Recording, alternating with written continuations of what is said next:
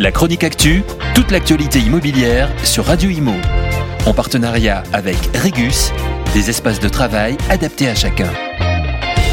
Sans surprise, la hausse continue des taux de crédit immobilier, passés d'environ 1% à près de 4%, 3,62 exactement hors frais assurance, a eu raison de la production des crédits immobiliers. Celle-ci est tombée sous la barre des 10 milliards en août à 9,9 milliards. Il s'agit d'une première depuis 2016 ou encore la moitié de la production d'il y a seulement un an. Les Français, devant le triplement des taux, ont dû tout simplement reporter ou même annuler leur achat pour la Banque de France, en revanche, droit dans ses bottes, tout va bien, surtout quand on compare par rapport à l'Italie, 4,58%, ou encore à l'Allemagne, 4,08%.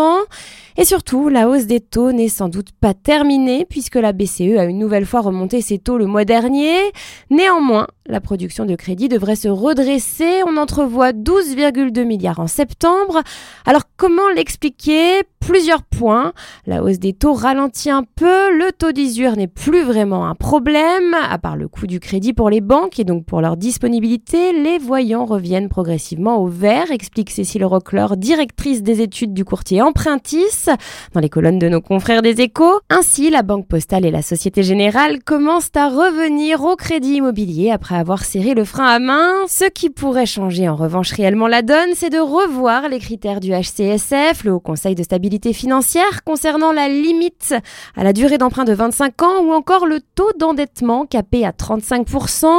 Le ministre de l'économie et des finances, Bruno Le Maire, s'est dit favorable, mais comme souvent, ça coince au niveau de la Banque de France.